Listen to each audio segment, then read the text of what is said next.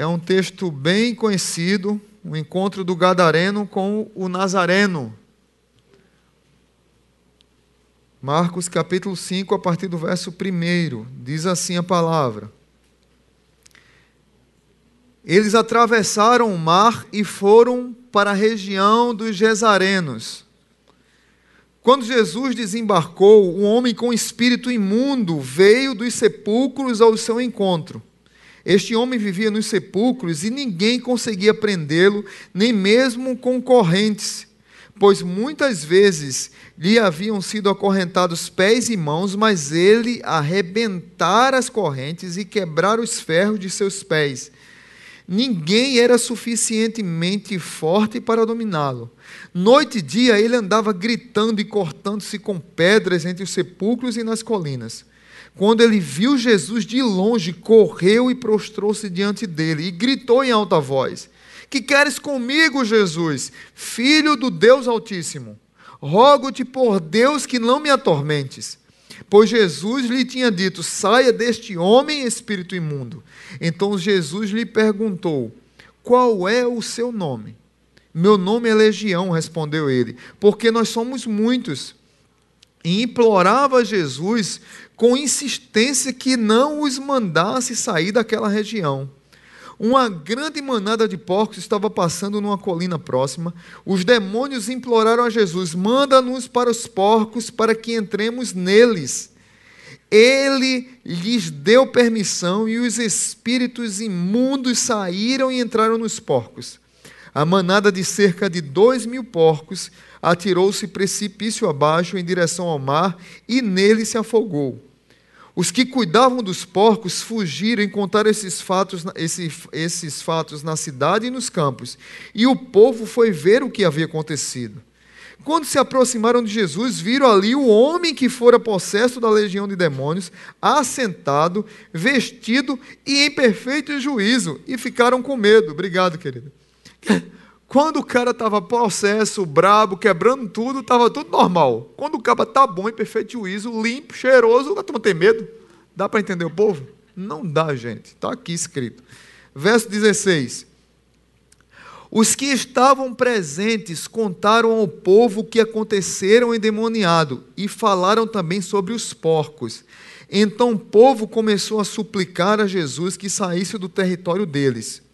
Quando Jesus estava entrando num barco, o homem que estivera endemoniado suplicava-lhe que o deixasse ir com ele. Jesus não o permitiu, mas disse: Vá para casa para a sua família e anuncie-lhes quanto o Senhor fez por você e como você e como teve misericórdia de você. Então aquele homem se foi e começou a anunciar em Decápolis o quanto Jesus tinha feito por ele. Todos ficaram admirados. Pai bendito, muito obrigado por tua palavra, muito obrigado pelo encontro entre o Gadareno e o Nazareno. Muito obrigado porque o Nazareno decidiu viver e tabernacular no nosso meio, para dar vida a tantos gadarenos como nós, que vivíamos presos nas, nos sepulcros da vida as nossas almas viviam atormentadas e aprisionadas, sem o teu espírito, sem a tua direção sobre nós. Mas o Gadareno vem contra as nossas almas. E nós é, é, temos a oportunidade até hoje, porque esse Nazareno continua salvando Gadarenos. E a minha oração é que nessa noite seja noite de salvação, de restauração, de mudança, de quebrantamento e de rendição. No nome de Jesus, o Nazareno. Amém, amém, amém. Queridos irmãos, é um texto espetacular. Esse texto se encontra em Mateus, Marcos e Lucas. É interessante que nos outros evangelhos diz que eram dois, dois homens, mas um se adiantou para conversar com Jesus. Marcos relata só esse, esse que foi se encontrar com Jesus. Ah, em Lucas, fala de um detalhe que não tem aqui, e é um detalhe importante: que ele vivia nu. Mas é muito interessante que antes de chegar aqui, Jesus, essa é uma sequência de textos de Marcos que ele apresenta Jesus como aquele que tem autoridade, aquele que tem poder sobre alguma coisa. E se você ler um pouquinho antes, Jesus acalma a tempestade. E Jesus ele tem poder sobre a tempestade. Agora Jesus tem poder sozinho, um homem contra um demônio? Não. O homem disse que ele tinha uma legião, é uma palavra latina traduzida para a Septuaginta, que legião era um, um, um aquartelamento, uma, uma, companhia de soldados romanos que significava aproximadamente 6 mil combatentes. O homem que estava possesso por demônios, ele disse: tem uma legião aqui. Um, Jesus que acalmou a tempestade, que tem poder sobre a tempestade, agora está batalhando com seis mil demônios. Logo depois, Jesus cura uma outra pessoa, tem poder sobre a morte. Queridos irmãos, o Jesus Nazareno que se encontrou com um gadareno é o mesmo Jesus que se encontra com a minha vida e com a sua vida hoje. Com a minha vida, com a minha família e com a sua hoje. Jesus teve poder sobre o mar, sobre os demônios, sobre a morte, e é interessante que Jesus fez questão de atravessar o mar e ir para a cidade de Gadara, que ficava num grupo de cidades chamada Decápolis, e essa cidade Decápolis, é, esse grupo de cidades, de dez cidades, eram cidades que viviam é, gentis, Alguns judeus viviam lá, mas os judeus não gostavam de ir lá porque era um, era um lugar humilhado, era um lugar desprezível, era um lugar impuro, era um lugar que criava-se porcos. E judeu considera porco impuro, mas Jesus, que era judeu, ele atravessa o mar para se encontrar com o impuro, para restaurar a vida do impuro. Mas tem mais um detalhe aqui interessante. Não só Jesus vai de encontro aos impuros, como era a minha e a sua vida.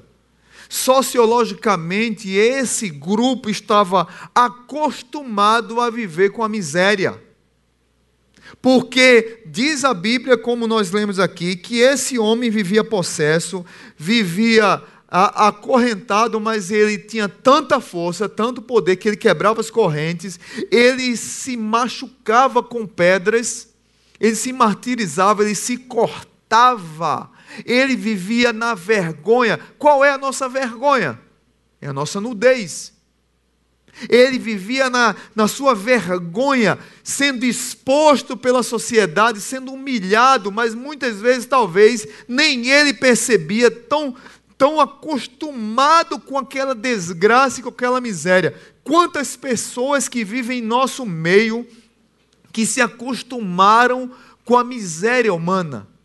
Quantas vidas destruídas dentro das nossas casas, quantos filhos destruídos nos nossos lares, quantos casamentos arrebentados, miseráveis, e nós nos acostumamos com aquele casamento gadareno.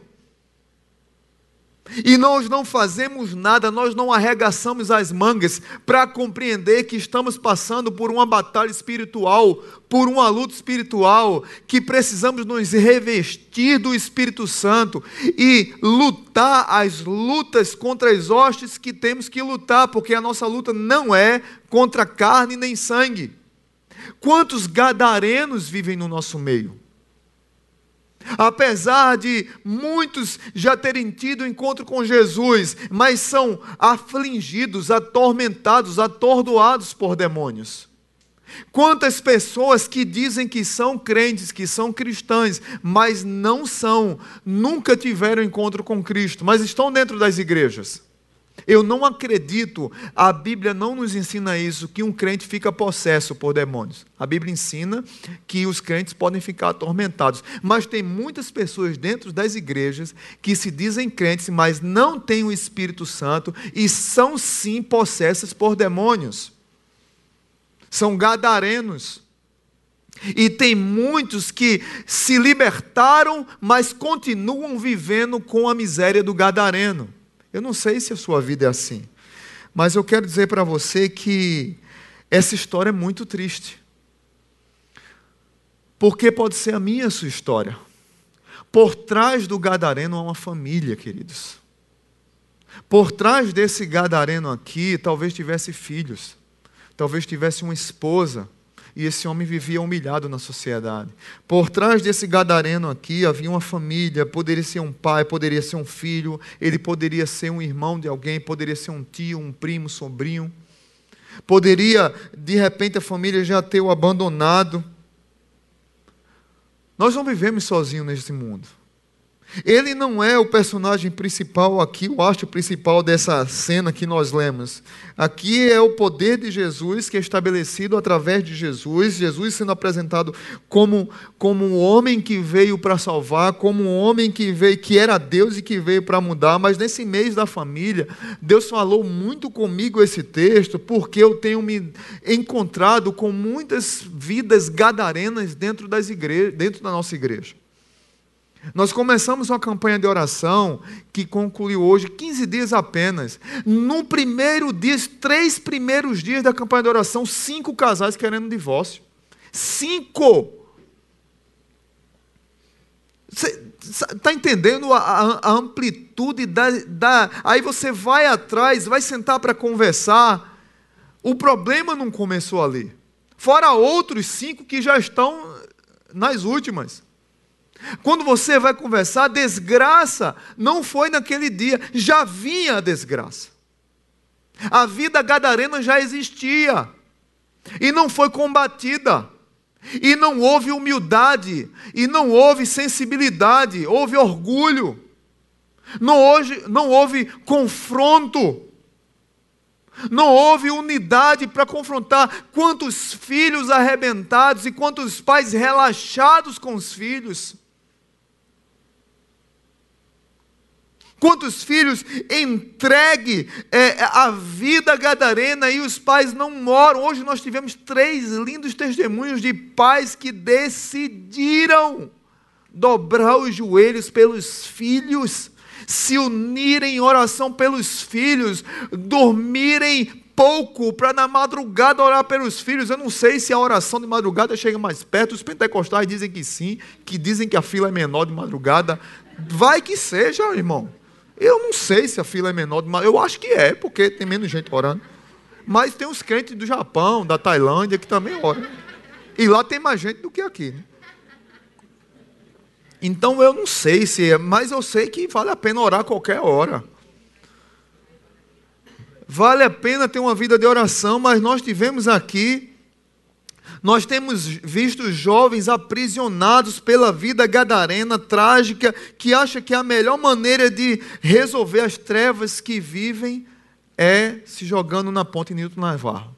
Uma revista publicou agora, esses dias, minha filha estava mostrando, que só nesse ano, na ponte Newton Navarro, mais de 400 pessoas cometeram suicídio.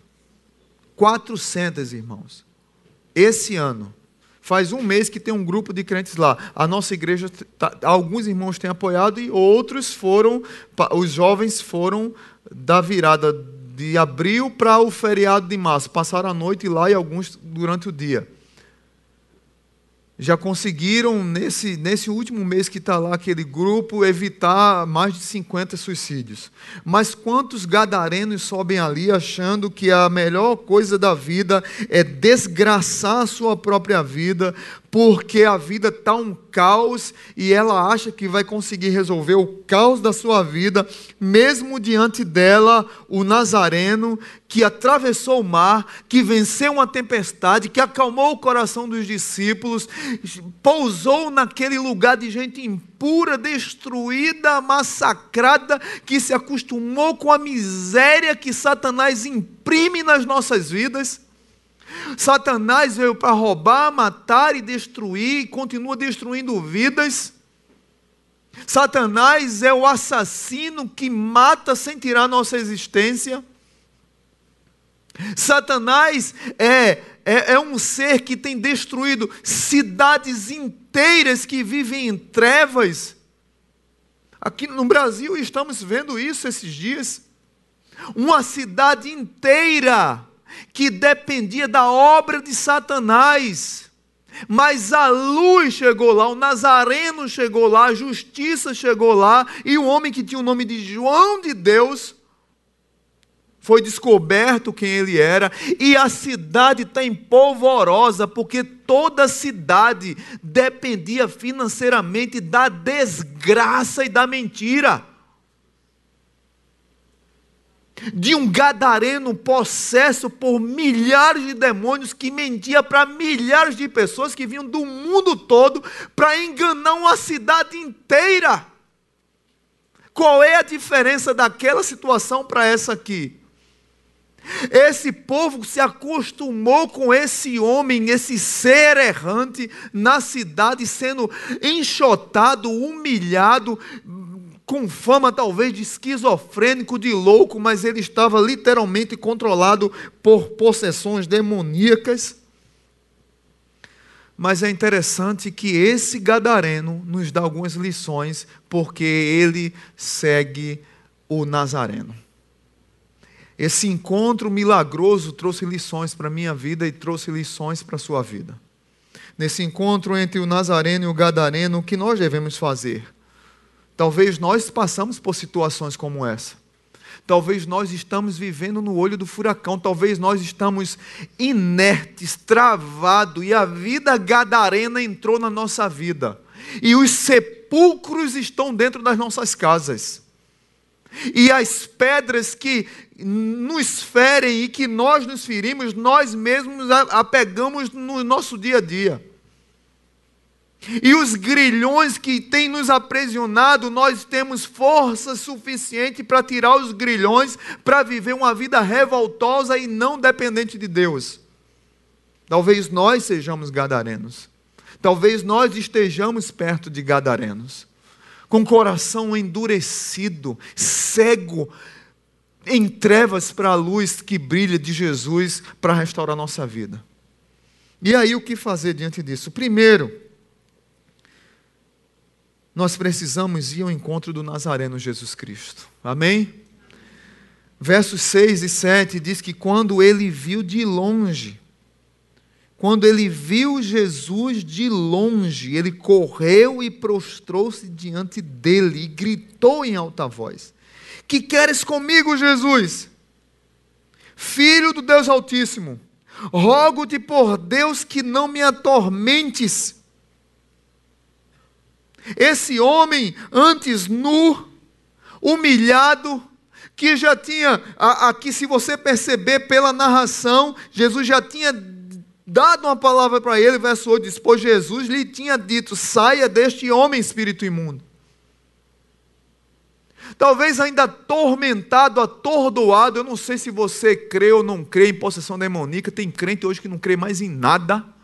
Então você é crente, se ajeite, meu amigo, porque a Bíblia ensina isso. Se você nunca viu uma pessoa possessa, não queira ver.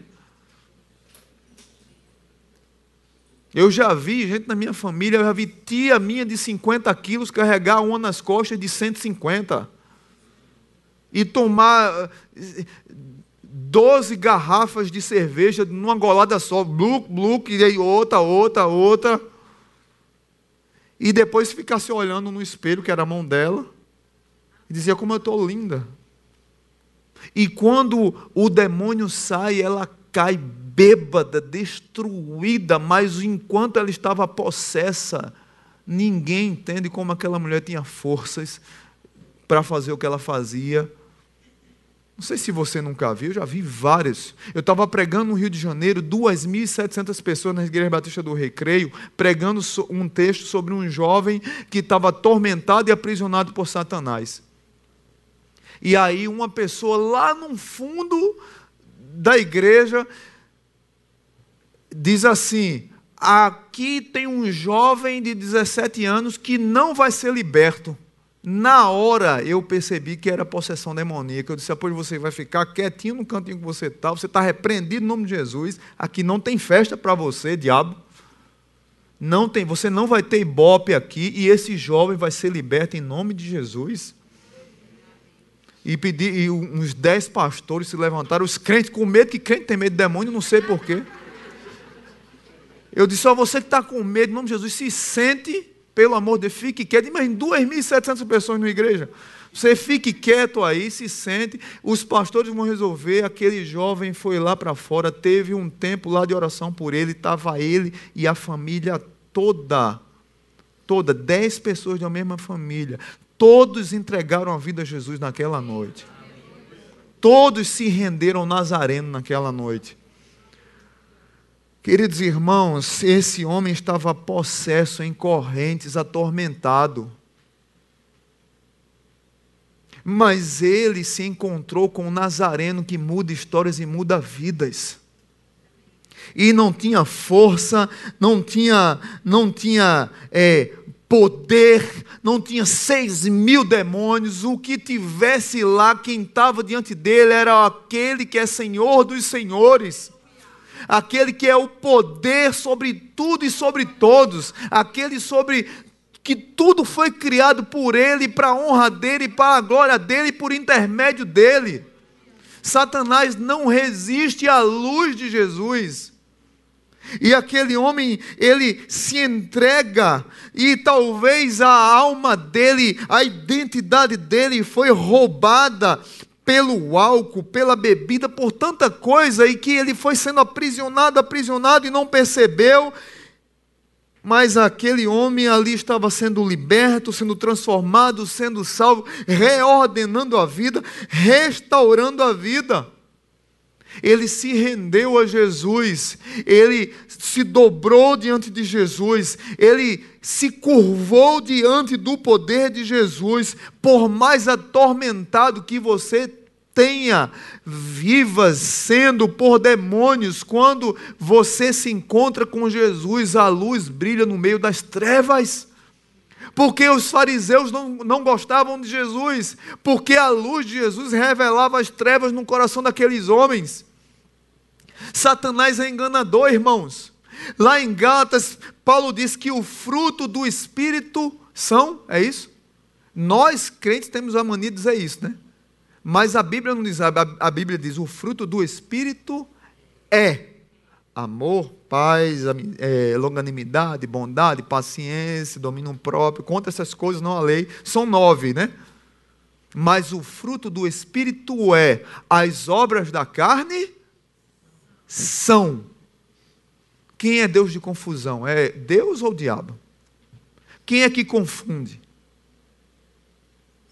Esse homem foi roubada a sua identidade por seis mil demônios. Você pode dizer, mas pastor, é muito.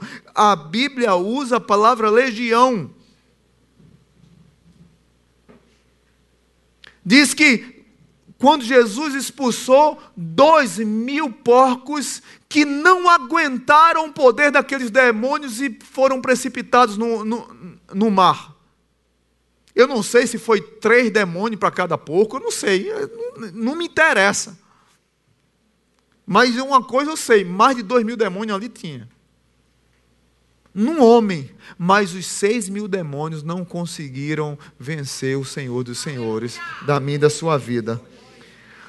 O pior é que muitos de nós vivemos aprisionados por demônios, mas não queremos ter a sabedoria e a sensibilidade de nos render aos pés de Jesus. Queremos lutar com as nossas próprias forças e vamos andando errante, como um gadareno. Vamos andando errante na miséria da nossa vida. Nós não deixamos Jesus colocar a mão num caos. A vida da pessoa está um caos, está destroçada está tudo quebrado, tudo destruído. Jesus atravessa o mar, vence tempestade, supera o barco, vai para um lugar de gente puro, entra na sua casa e você canta. Entra na minha casa, entra na minha vida, mas quando Jesus entra, Jesus fica aí, não precisa mexer, não, está tudo bem aqui. Deixa que eu resolvo. O caos se instalou na minha vida, na minha casa, na minha mente, com meus filhos, no meu casamento, na minha empresa, mas eu não permito me render-se a Jesus. Esse gadareno aqui dá uma lição para mim e para a sua vida. Ele se rendeu a Jesus. Quando ele viu de longe, ele correu e prostrou-se diante de Jesus. Ele sabia quem poderia resolver o seu problema. E Jesus foi lá para salvar uma pessoa. Daqui a pouco você vai ver que foi mais, mas naquela ocasião era apenas uma. Talvez Jesus está atravessando o mar hoje para vir aqui e salvar apenas um gadareno. Se for você, amém, louvado seja Deus. Seguindo aqui, é interessante, porque quantas famílias a gente tem percebido e quantas pessoas que não têm tido sensibilidade de se render aos conselhos de Jesus. E aí, mais uma vez, esse homem nos dá uma lição. Aí eu, eu, eu convido você para puxar lá para o verso 18. Esse homem, ele se rende, ele, ele, os demônios são expulsos, a, a sociedade fica empolvorosa, em crise, porque como é que pode? Veja o nível do costume com a miséria humana que aquela sociedade vivia. Os porcos tinham mais valor do que um ser humano. Parece que a gente não está muito longe disso, não, né? Tem crente que valoriza mais cachorro e gato do que gente. Tem crente que gasta mais dinheiro com gato e com cachorro do que com obra missionária. Não tenho nada contra gato e cachorro. Não vá botar amanhã no Instagram, no Facebook, o meu pastor é contra os animais. Eu amo animal. Eu queria ter um Rottweiler, mas minha mulher manda e não deixa. E Rottweiler deve ser caro, né? Para criar, né? Eu amo animal. Agora o problema é que é, tem pessoas que valorizam mais animal do que gente. E está aqui uma sociedade que valoriza, que está tão bestificada tão bestificada, tão dominada por ninguém sabe nem o que é, que o ser humano não é mais nada. Um homem que estava vivendo naquela situação e as pessoas ficam revoltadas e tem medo porque ele está limpo, vestido, quieto e arrumado. Mas quando ele estava brabo, quebrando tudo, levantando pedra, quebrando correntes, se ferindo, estava todo mundo sorrindo, aplaudindo, está tudo bem, tudo normal. É essa é a sociedade que nós vivemos hoje. Não tem muita diferença, irmãos. Não tem muita diferença. Dia desses passou um vídeo que espalhou o Brasil e chocou todo mundo de uma de uma mulher que estava discutindo com um homem, eu acho que foi no Rio, foi em São Paulo, numa boate, e a discussão lá, e, e daqui a pouco o cara dá uma cotovelada na mulher. Ela cai, fica se debatendo no chão, ele volta para ficar com os amigos bebendo. Todo mundo que estava lá continua bebendo, sorrindo. A mulher ficou 12 minutos com uma cotovelada, com, com traumatismo craniano no chão. Ninguém socorreu a mulher. 12 minutos. É essa sociedade que nós vivemos que nós estamos tão cheios de nós mesmos que muitas vezes nós nos tornamos gadarenos e não conseguimos enxergar que estamos sendo aprisionados pelas ciladas de Satanás. E muitas vezes nós somos aqueles que infernizam a vida do outro. Quantas casas não há paz? Por isso que eu disse no início: por trás de todo gadareno há uma família. Quantas pessoas atormentam as suas casas? Quantos homens não assumem os seus papéis de homens? Contei hoje uma história engraçada aqui de manhã, de, da, baseado naquele texto de é, é, Gênesis, que diz assim: Deixará o homem pai e mãe, se unirá à sua mulher, os dois se tornarão Vamos lá? Uma só carne. Por que o texto não diz assim: deixará mulher, pai e mãe, se unirá ao seu homem e os dois se tornarão uma só carne? E tem muito a ver com maternidade, porque a mulher tem esse senso de mãe. E nós, homens, homens, nós temos o senso de filhos. E nós queremos ser filhos para a vida toda, porque é bom demais ser filhos. E tem muitas mães que têm estragado os filhos, porque querem que, querem que eles sejam filhos a vida toda. Mas a Bíblia diz: deixará o homem. Por que a Bíblia diz isso? para que você aprenda a ser homem, para que você deixe de ser filho, para que você assuma a atitude de ser homem, macho, pastor da sua casa, líder do seu lar, pai dos seus filhos. E aí, um pastor na sala, numa célula, e o seu filho chegava, pai, eu queria água. Fala com a sua mãe. Pai, eu queria um trocado, que apareceu um sorvete, aqueles, aqueles ó, oh, o churro do Chaves lá na frente. Fala com a sua mãe. Pai, eu... fala com a sua mãe. E aí, a célula continua, aí daqui a pouco, o igreja e casamento e tudo. Aí um membro da célula diz assim, pastor, eu queria bater um papo com o senhor. Vamos tomar um cafezinho, um gospel ali, falar um pouco sobre nossas vidas? O senhor me abençoa tanto, eu quero conversar com o senhor. Então, homens aqui, se você vê um cara que ele não é homem, chama ele para tomar um café. Amém? Às vezes, de homem para homem é bom. Mesmo que ele fique bravo, você paga o café para ele ficar mais calmo. Pastor, é o seguinte: toda vez que os seus filhos chegam perto do Senhor, o Senhor diz assim: fala com a sua mãe. Não, irmão, mas é na cela. É, pastor, e eu concordo com o senhor, entendo, porque o senhor está dando estudo, o senhor está concentrado, é verdade. Mas num casamento de fulano de tal, seus filhos chegaram, pai, pega um docinho para mim, fala com a sua mãe. Pai, eu estou com dor de barriga, quero fazer número dois, fala com a sua mãe. Pai, eu queria água saborizada, fala com a sua mãe. E lá no culto, todo domingo, pai, eu queria dinheiro para a cantina, fala com a sua mãe. E lá no aniversário, fala com a sua mãe. Pastor, posso fazer uma pergunta para o senhor, sincera, de ovelha para pastor? Pode, meu filho. Esses filhos não têm pai, não? Aí o pastor caiu a ficha assim. Isso, eu ouvi o pastor falando isso. Glória a Deus, amém? amém. É um gadareno salvo. Amém? Fala, Jeová, né? Aí, gente, tem homem que quer escravizar as mulheres. Eu já conversei com casais que a mulher tem que levar. Não, vou ficar calado, bicho, porque senão eu vou, eu vou ficar com raiva aqui, não vou pregar mais, não até beber água. Não, gente, pelo amor de Deus. Ó. Por um lado, tem mulher que está nessa pregação do capeta feminista. Olha, deixa eu dizer uma coisa para você, mulher, em nome de Jesus.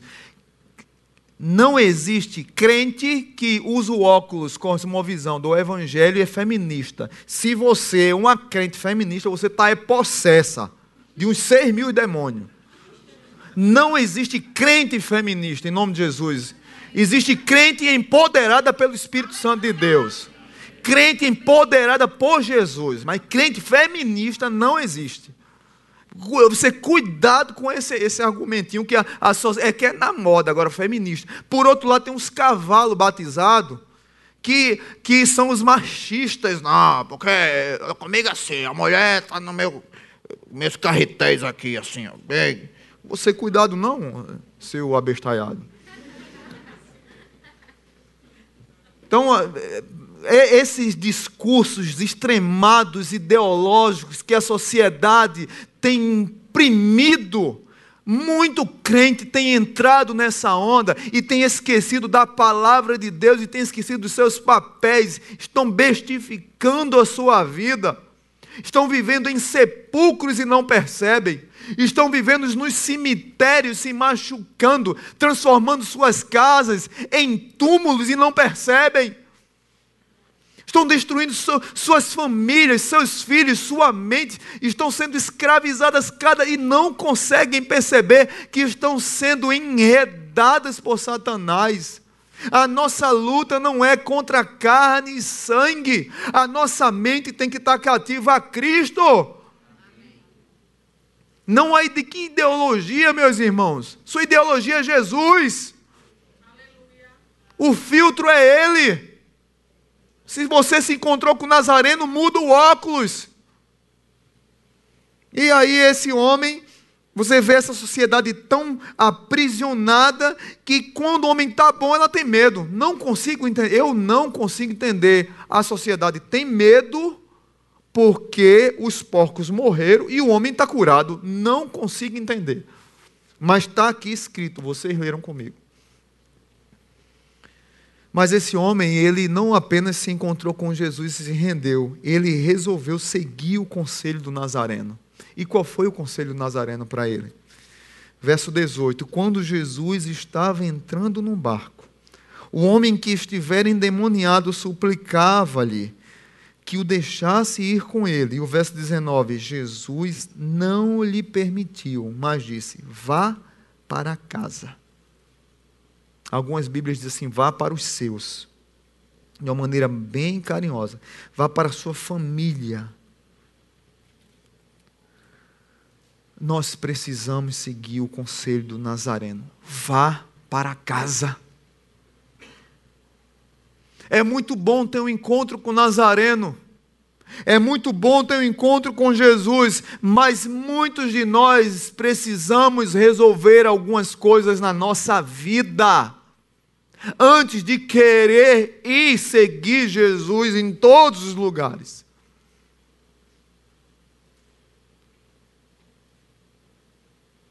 Jesus disse para esse homem: volte para casa. O que é que tem na sua casa que precisa você ouvir a ordem de Jesus para transformar aquele caos em beleza? O que é que precisa ser restaurado na sua vida para que a sua casa possa mudar o quadro? E aí, três lições. Volte para casa para restaurar primeiro a sua própria vida. Jesus chegou, você se rendeu, você se quebrantou. A sua vida é a primeira que precisa de tratamento. Você, você e Deus. Ah, Gadareno, como é que você vai anunciar? Você precisa corrigir algumas coisas, consertar algumas coisas na sua vida. Então volte. O caminho da restauração passa pelas rotas antigas da nossa história, quer você queira ou quer você não queira. Não adianta você querer progredir com problema no passado para resolver. Se você não resolver alguns problemas que estão pendentes, você vai seguir para frente andando para trás. E você nunca consegue andar. Porque sempre o seu passado vai estar lhe perseguindo. Tem coisas que você precisa voltar para resolver. Por trás do gadareno, nas costas do gadareno, no passado do gadareno, uma família, você precisa voltar lá para resolver isso. Você quer ir para frente com Jesus? Você quer seguir para frente com Jesus? Tem coisas lá atrás que estão precisando ser resolvidas. Volte para casa e resolva. Volte para casa e resolva a situação do seu coração. Creia que Deus pode fazer milagres. E tenha coragem de obedecê-lo. O que eu tenho mais visto são pessoas que não conseguem perdoar. Antigamente, quando a gente se convertia na igreja, aí se convertia e dizia: Olha, agora você é crente, Jesus. Então você tem que perdoar todas as pessoas. Aquela, aquele perdão falso a gente orava, né? Porque a gente usava até o Pai Nosso, né? É, como é que diz o Pai Nosso? Esqueci. Que pastor enrolado é esse? É perdoa meus assim como o Senhor. Assim, assim como eu tenho ofendido. Então você fez a oração do Pai Nosso, então você agora se converteu, você agora tem que perdoar. E a gente perdoava da boca para fora e não resolvia era nada. Meus irmãos, a quantidade de pessoas que tem nas igrejas que não conseguem viver porque o coração não perdoa, você não tem dimensão. E vivem como gadarenos nos sepulcros da dor porque não conseguem perdoar. Tem pessoas não só que não, não perdoam, tem pessoas que, além de ficar escravizadas nos sepulcros da falta de perdão, elas não se perdoam. Porque elas tiveram experiência ruim, elas foram erradas das histórias, todos ao redor que foram atormentados por aquele problema a perdoar, e ela não consegue se perdoar. E elas vivem assombradas pelos seus próprios demônios. Atormentando-as dia após dia, noite após noite, oração após oração, ela vem sendo perseguida e vive se ferindo nesses cemitérios da alma. E tem pessoas que perderam o sentido da vida porque vivem vagando como prisioneiros de Satanás porque não conseguem deixar o orgulho de lado e se render a Deus e tratam Jesus apenas como um confidente ou como se Jesus fosse um diário, meu querido diário Jesus. Jesus não é o Senhor das suas vidas. Porque se Jesus fosse o Senhor da sua vida, ela ouviria, assim como o Gadareno: Ei, volta para casa. Volta para casa. Diga aí para quem está do seu lado: Volta para casa. Porque vai que o caba escute hoje. Resolve. Volte para casa para restaurar sua vida. Segundo, volte para casa para restaurar quem você feriu. Jesus não queria que ele fosse apenas restaurar, Jesus queria que ele restaurasse os laços com a família.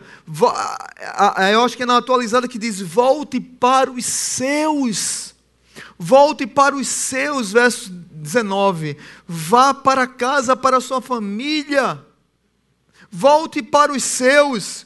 Volte para aqueles que precisam ser restaurados, que precisam do seu amor, que precisam de você. Aí você tenta imaginar comigo a cena desse gadareno se ele tivesse filhos, se ele tivesse esposa Quantos anos esse coitado desse homem passou sendo escravizado por Satanás? Eu não sei quem teve experiência aqui com família é, é, alcoólatra. Meu pai foi alcoólatra. Como ele diz, não teve ex. Ele é alcoólatra, mas parou de beber. Mas quantas vezes eu fui encontrar com meu pai nas ruas lá em Pernambuco, no chão, bêbado, cinco horas da manhã, escravizado por Satanás.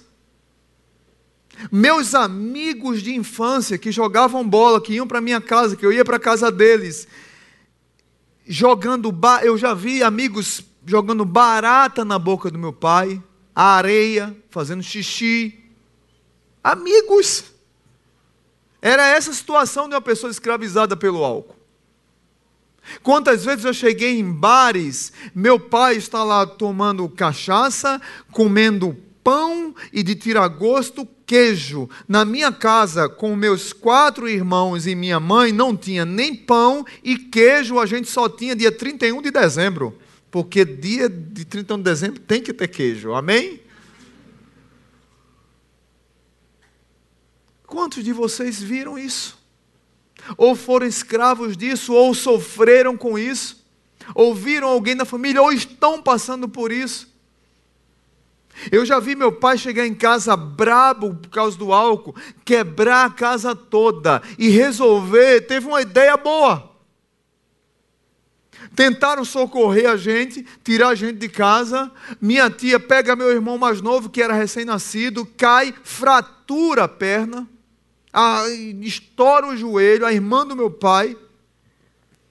E alguém depois chegou lá para tentar tirar minha mãe. Meu pai achou pouco, pegou uma pedra, eu não sei de onde ele tinha aquela força, uma pedra desse tamanho. Eu, criança, vendo aquela cena, ele querendo jogar, matar o meu tio. Uma que esmagava um, cabo de 100 quilos, quanto mais meu tio, que era franzino. Aí meu pai resolve tocar fogo na casa. Eu cresci vendo isso. Eu cresci com um gadareno na minha casa. Aí você olha os traumas da infância minha, da minha irmã, do meu, minha, minha, minhas irmãs não querem casar porque não querem encontrar um homem igual meu pai. Quando machuca a vida das pessoas, Quantas pessoas estão machucadas que precisam voltar para casa para restaurar a vida, para poder pregar o Evangelho, para resolver problemas? Quantos gadarenos alcoólatras, alcoólatras, quantos gadarenos violentos, quantas loucuras, quantas violências, quantas violências tem dentro desses apartamentos, dessas casas que nós vemos?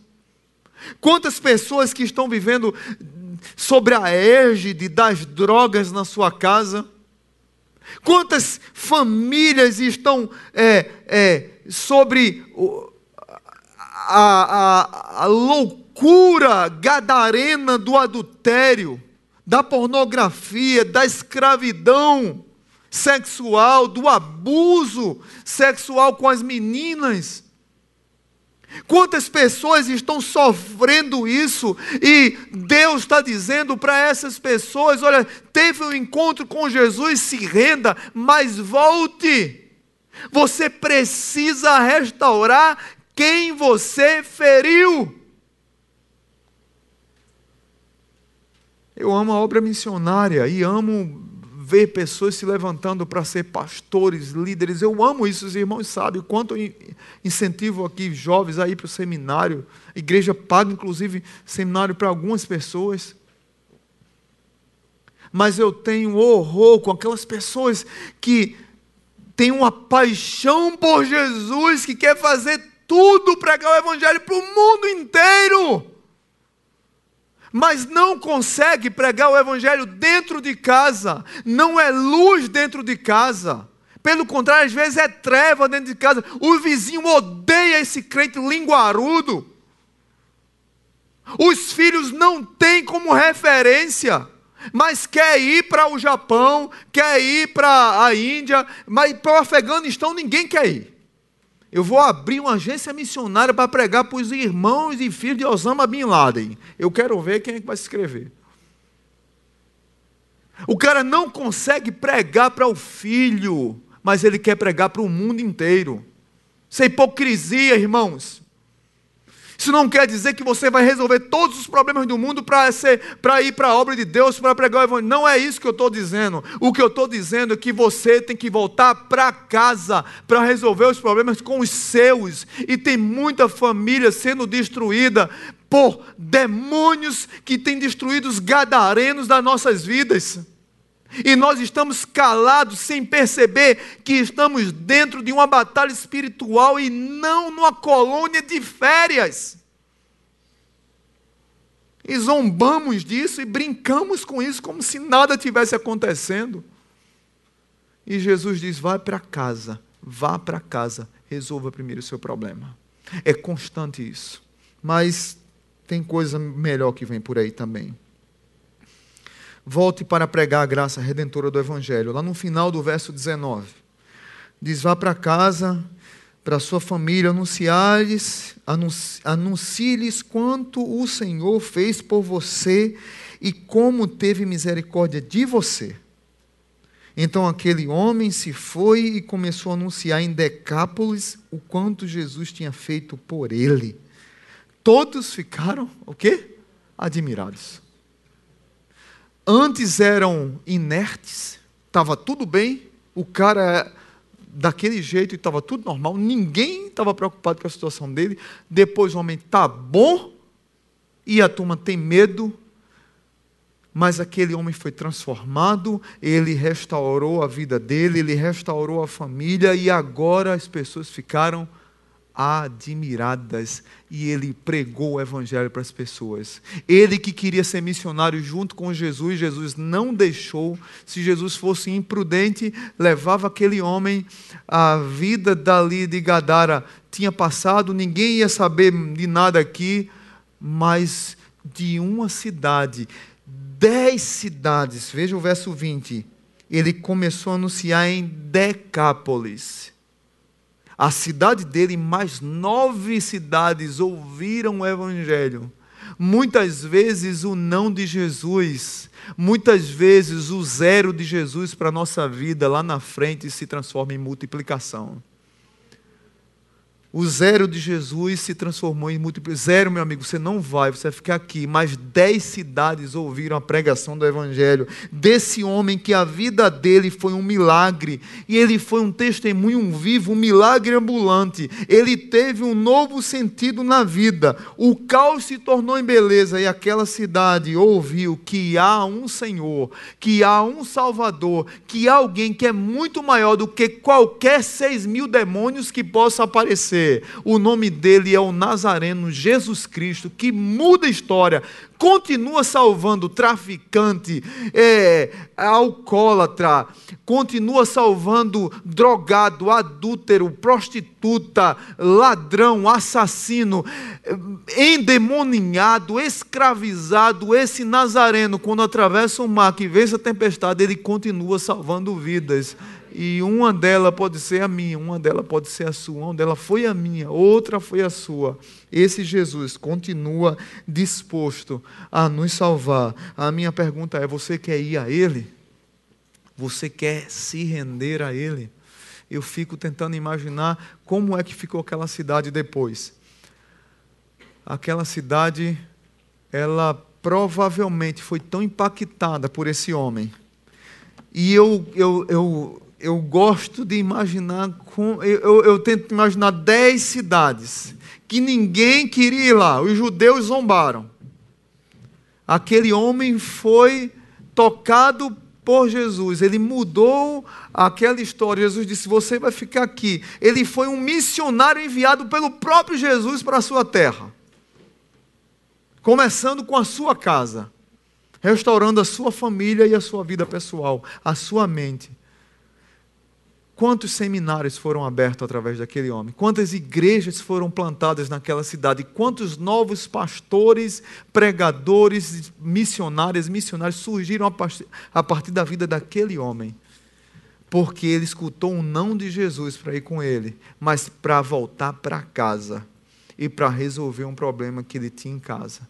Tem muitas pessoas que querem andar para frente, mas não conseguem perceber que o passado está causando peso lá atrás. Se Jesus está dizendo para você nessa noite, volta, dá dois passos para trás para resolver e depois avança, que assim seja na sua vida. Ouça o conselho que o Gadareno dá para mim e para você. Siga o conselho do Nazareno. Volta para casa. Curva a tua cabeça e vamos agradecer a Deus. Pai bendito, muito obrigado por essa noite. Obrigado por tua rica e preciosa palavra. Obrigado porque o Gadareno ouviu o Nazareno e obedeceu.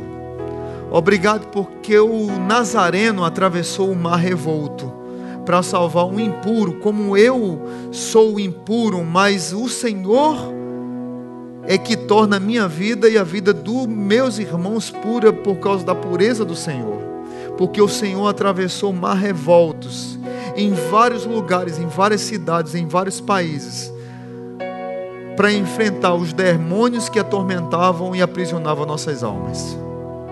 Talvez tenham vidas aqui hoje que estão acorrentadas, aprisionadas. A minha oração é que o Senhor quebre os grilhões,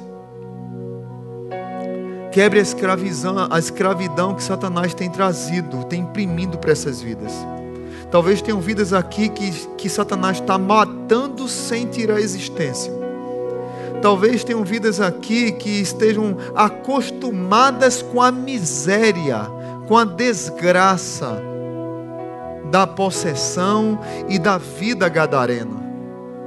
Talvez tenham pessoas aqui que vivam se ferindo nos sepulcros das suas histórias Pai, que elas possam entender e se render ao Nazareno que atravessou o mar revolto para lhes dar vida, porque Ele as ama. E que eles possam olhar para esse olhar de amor e se render a Ele. Que o poder de Jesus chegue nessas vidas de maneira como chegou na vida desse gadareno, assim como chegou um dia na minha casa aqui, assim como chegou na casa de tantos outros aqui. E se tem vidas aqui que estão, que já tiveram encontro com Jesus, mas deixaram brechas, esqueceram de pôr guardas. Hoje é noite de reconciliação para voltar para os braços do Nazareno. No nome de Jesus.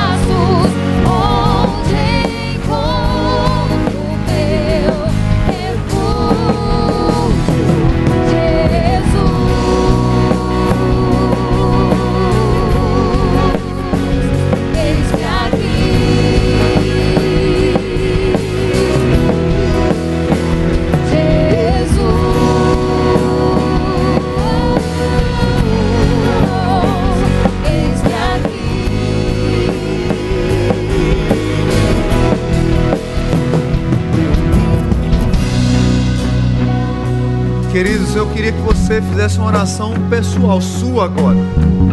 Não vou pedir para você vir aqui à frente, mas que você reflita sobre tudo que você ouviu. Se Deus falou com você, ora tem um tempo seu de rendição. Deus, eu preciso entregar algumas áreas na minha vida. Algumas áreas estão gadarenas na minha vida. Mas eu quero entregar nas mãos do Nazareno. Eu quero me render ao Nazareno. Se você nunca teve encontro com Jesus e essa noite você quer se render a Jesus, lá na porta, quando terminar o culto, você me fala. Eu quero dar um abraço em você, quero orar por sua vida. Mas se você separa esse tempo agora, eu vou dar 30 segundos, depois a gente ora juntos. Mas 30 segundos, você e Deus agora. Levanta a tua cabeça aí e se rende a Jesus.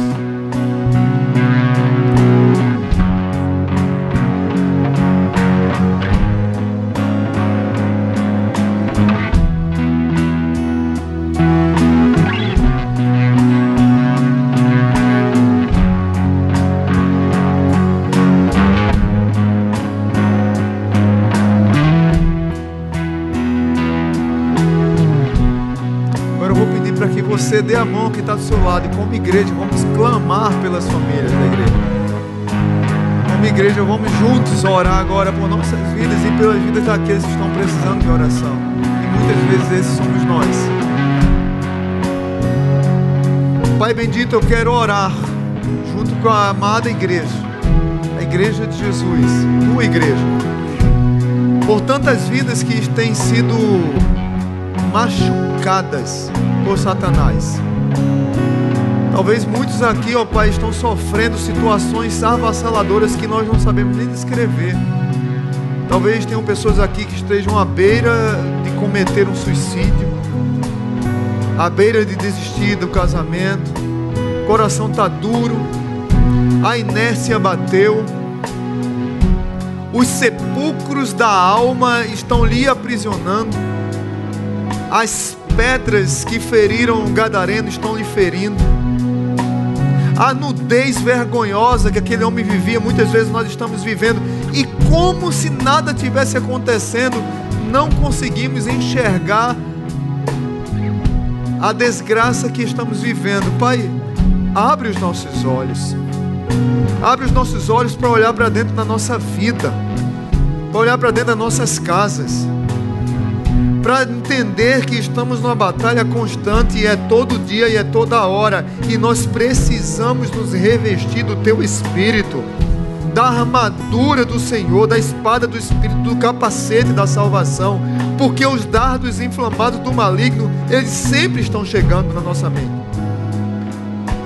Promove nessa igreja e no meio do teu povo quebrantamento, Pai Talvez seja o que mais nós estamos precisando: quebrantamento. É muita gente com coração duro, que não se rende ao Senhor. É muita gente arrogante, vomitando é, arrogância, presunção e insensibilidade ao poder do teu Espírito e a tua palavra. Promove no meio do teu povo quebrantamento porque aí haverá rendição, aí haverá rendição, e aí ouvirão os conselhos. Volta para casa, restaura a tua vida, restaura os teus, pede perdão e perdoa, restaura aqueles que você feriu. Pai, promove no nosso meio essa transformação que só o Senhor, o Nazareno, pode fazer. Que o amor de Deus, o Pai, que a graça maravilhosa de Jesus e que a comunhão do Espírito esteja sobre cada um aqui. No nome de Jesus o Nazareno. A igreja diz amém. Aplauda o Senhor. Abrace o seu irmão. Dê um abraço seu irmão. Amém. Eu me rendo. Eu me rendo aos teus pés. És tudo que eu preciso pra viver. Eu me lanço aos teus braços, onde encontro meu refúgio.